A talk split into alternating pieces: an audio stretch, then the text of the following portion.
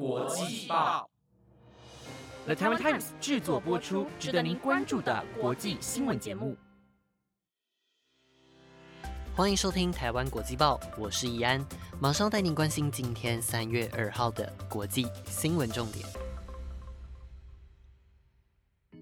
Hello，各位听众朋友们，大家好，我是易安。不知道大家连假期间有没有出去走走，呼吸新鲜的空气呢？今天大家应该都感受到天气的剧烈变化。明明昨天天气还那么好，然后今天就变得这么冷，而且在未来一周之内的天气变化更是忽冷忽热的。在这边要提醒各位听众朋友们，小心不要着凉喽。那么，首先带您继续关心到缅甸方面的消息。就在二月二十八号，缅甸军警使用闪光弹、催泪瓦斯以及枪支血腥镇压抗议民众，造成至少十八人死亡和三十多人受伤之后，新加坡外交部长维文在三月一号时表示。东南亚国家协会的外交部长将在今天透过视讯举行一场特别会议，而这场会议的目的就是讨论缅甸事务。同时，维文也呼吁缅甸军政府应该尽快释放翁山苏基。维文在昨天的新加坡国会上表示，东协各国的外交部长将在今天透过视讯举行特别外长会议，在会议上也会听取缅甸军方代表针对缅甸政变的说法。同时，维文也呼吁缅甸军方应该停止对民众使用致命武器，并立刻采取行动，降低紧张情绪，也避免进一步的造成流血冲突。而维文也在国会上表示，只有立即释放缅甸总统温敏、国务顾问兼外交部长的翁山苏基以及其他文人政府官员，才能够展开政治对话。但是，东协试图和缅甸军方打交道的行为遭到民主支持者的抨击。其中一个遭到罢黜的缅甸议员委员会宣布，军政府是一个恐怖的团体，而东协不应该和军政府这个非法的政权打交道，否则这个举动将赋予军政府合法性。下一则新闻带您关心到，法国前总统沙科吉涉嫌贪腐案的判决，在三月一号时被法国法官判处三年有期徒刑，缓刑两年。而沙科吉也是继已故前总统希哈克之后，近代法国上第二位因为贪腐被定罪的前总统。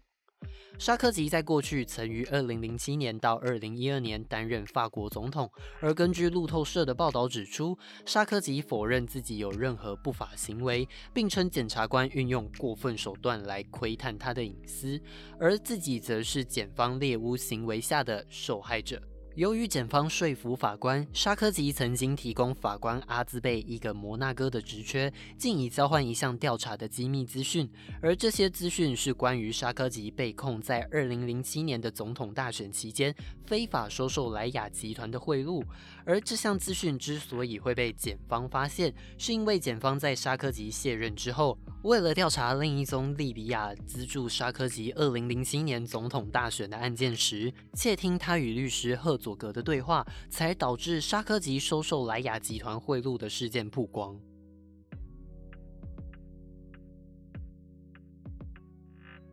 接着带您关心到，在二月一号的台湾国际报当中，跟您提到，俄罗斯民众在一月底的时候走上街头，要求俄罗斯当局释放反对派领袖纳瓦尼，形成了俄罗斯近年来最大规模的未经核准集会。当时更有外国媒体报道，莫斯科的政报警察使用警棍殴打群众的消息。随后，俄罗斯官方更逮捕了至少四千人，甚至宣布一月三十一号的游行是违法的。根据路透社引述消息人士的报道，美国总统拜登最快将在今天决定对纳瓦尼被下毒的事件实施制裁，反映出了拜登强硬的立场。而根据消息人士在三月一号时表示，美方将根据两项行政命令行动，包括了针对俄罗斯官员的一三六六一号行政命令，以及二零零五年发布的对抗大规模毁灭武器扩散的一三三八二号命令。这两道行政命令。都能让美方冻结俄罗斯被锁定官员的美国资产，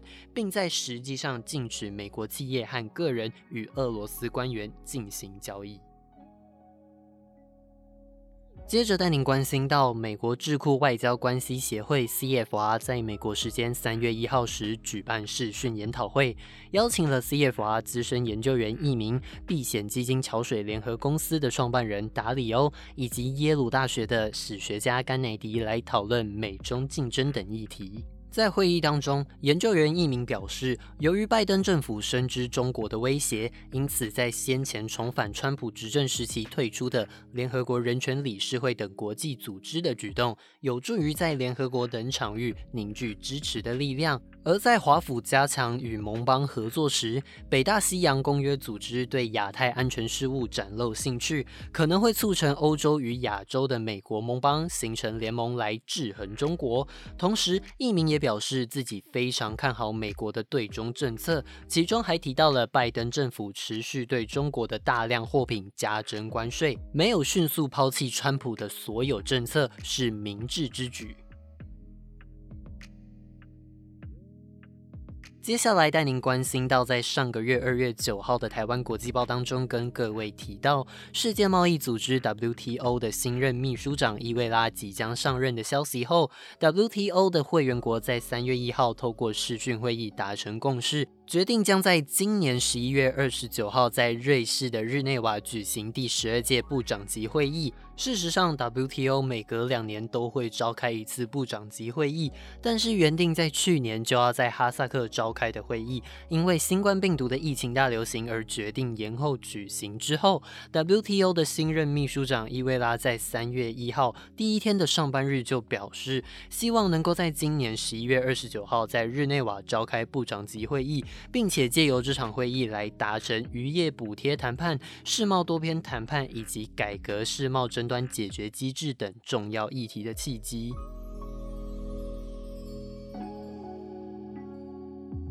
接着带您关心到钓鱼台相关的消息。就在上个月，中国通过海警法引发国际关注，以及频繁的靠近钓鱼台猎屿之后，日本政府在这几天表示，未来如果有外国公务船强行登陆钓鱼台，日方可能会在必要时使用武器。针对日本政府的发言，中国官方在三月一号时强硬的表示，钓鱼台及其附属岛屿是中国的固有领土。而根据共同社的报道，日本政府在二月二十五号的自民党国防小组和安全保障调查会的联席会议上指出，如果外国公务船强行登陆钓鱼台，那么日方将会认定为恶性犯罪，可以使用武器压制对方抵抗的危害涉及。日本政府将此举定位成行使基于警察官职务执行法的警察权。同时，日本政府也说明，如果外国公务船带走日本人时，日方可以登上对方的船只并夺回。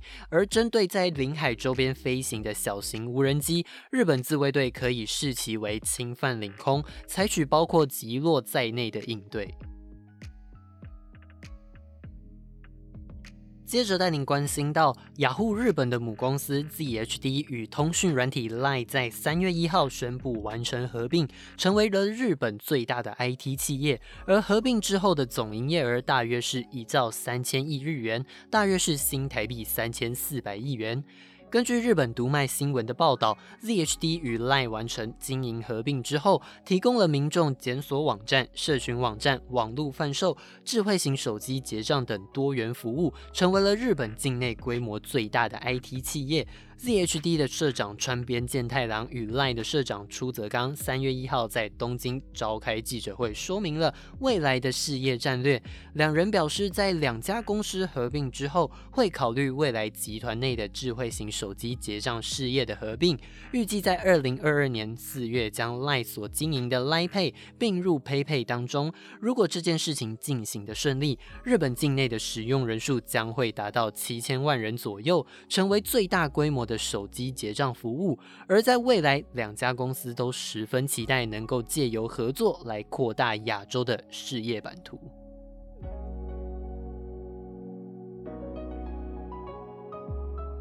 最后带您关心到，新冠病毒的疫情来到了疫苗阶段，许多国家开始期待能够尽早恢复商业活动。其中，美国、英国和欧盟正在考虑是否引入数位护照，让民众能够证明已经接种过疫苗。不过，公卫专家和医生都对疫苗护照保持着反对态度。美国总统拜登在上任的第一天就公布了长达两百页的国家新冠病毒大流行策略，其中一项就是评估新冠疫苗与国际疫苗的接种证书连结，并将接种证明制作成数位版的可行性。而依靠旅游业的欧盟国家和阿拉伯国家，对于疫苗护照一直都是最大的推动者。像是英国首相已经下令审查疫苗护照，瑞典和丹麦都已经宣布电子证书可以让携带者出国旅行。参加体育或文化活动，而冰岛虽然不是欧盟成员国，但是从一月开始就已经颁发了数位疫苗接种证书，简化各国间的旅行。但是对于疫苗护照的广泛使用，公卫专家和医生都处于反对的立场。主要的原因是认为当下的科学证据并不足够。而伦敦女王玛丽大学的临床流行病学家博士则表示，现阶段对于疫苗在预防不同国家流行的变种感染，甚至无症状疾病的有效性还不够清楚，而疫苗护照可能在无意间提供了假的保证。以上就是今天的台湾国际报，本节目由了台湾 Times 制作播出，每周一至周五晚间十点将准时带来当天的国际新闻重点。在这边要感谢大家的支持，让我们的节目累积了七千五百的收听次数。如果喜欢我们的节目，记得按下订阅，并且留言告诉我们，你们的支持会是我们持续播报的动力。我是易安，我们明天见，拜拜。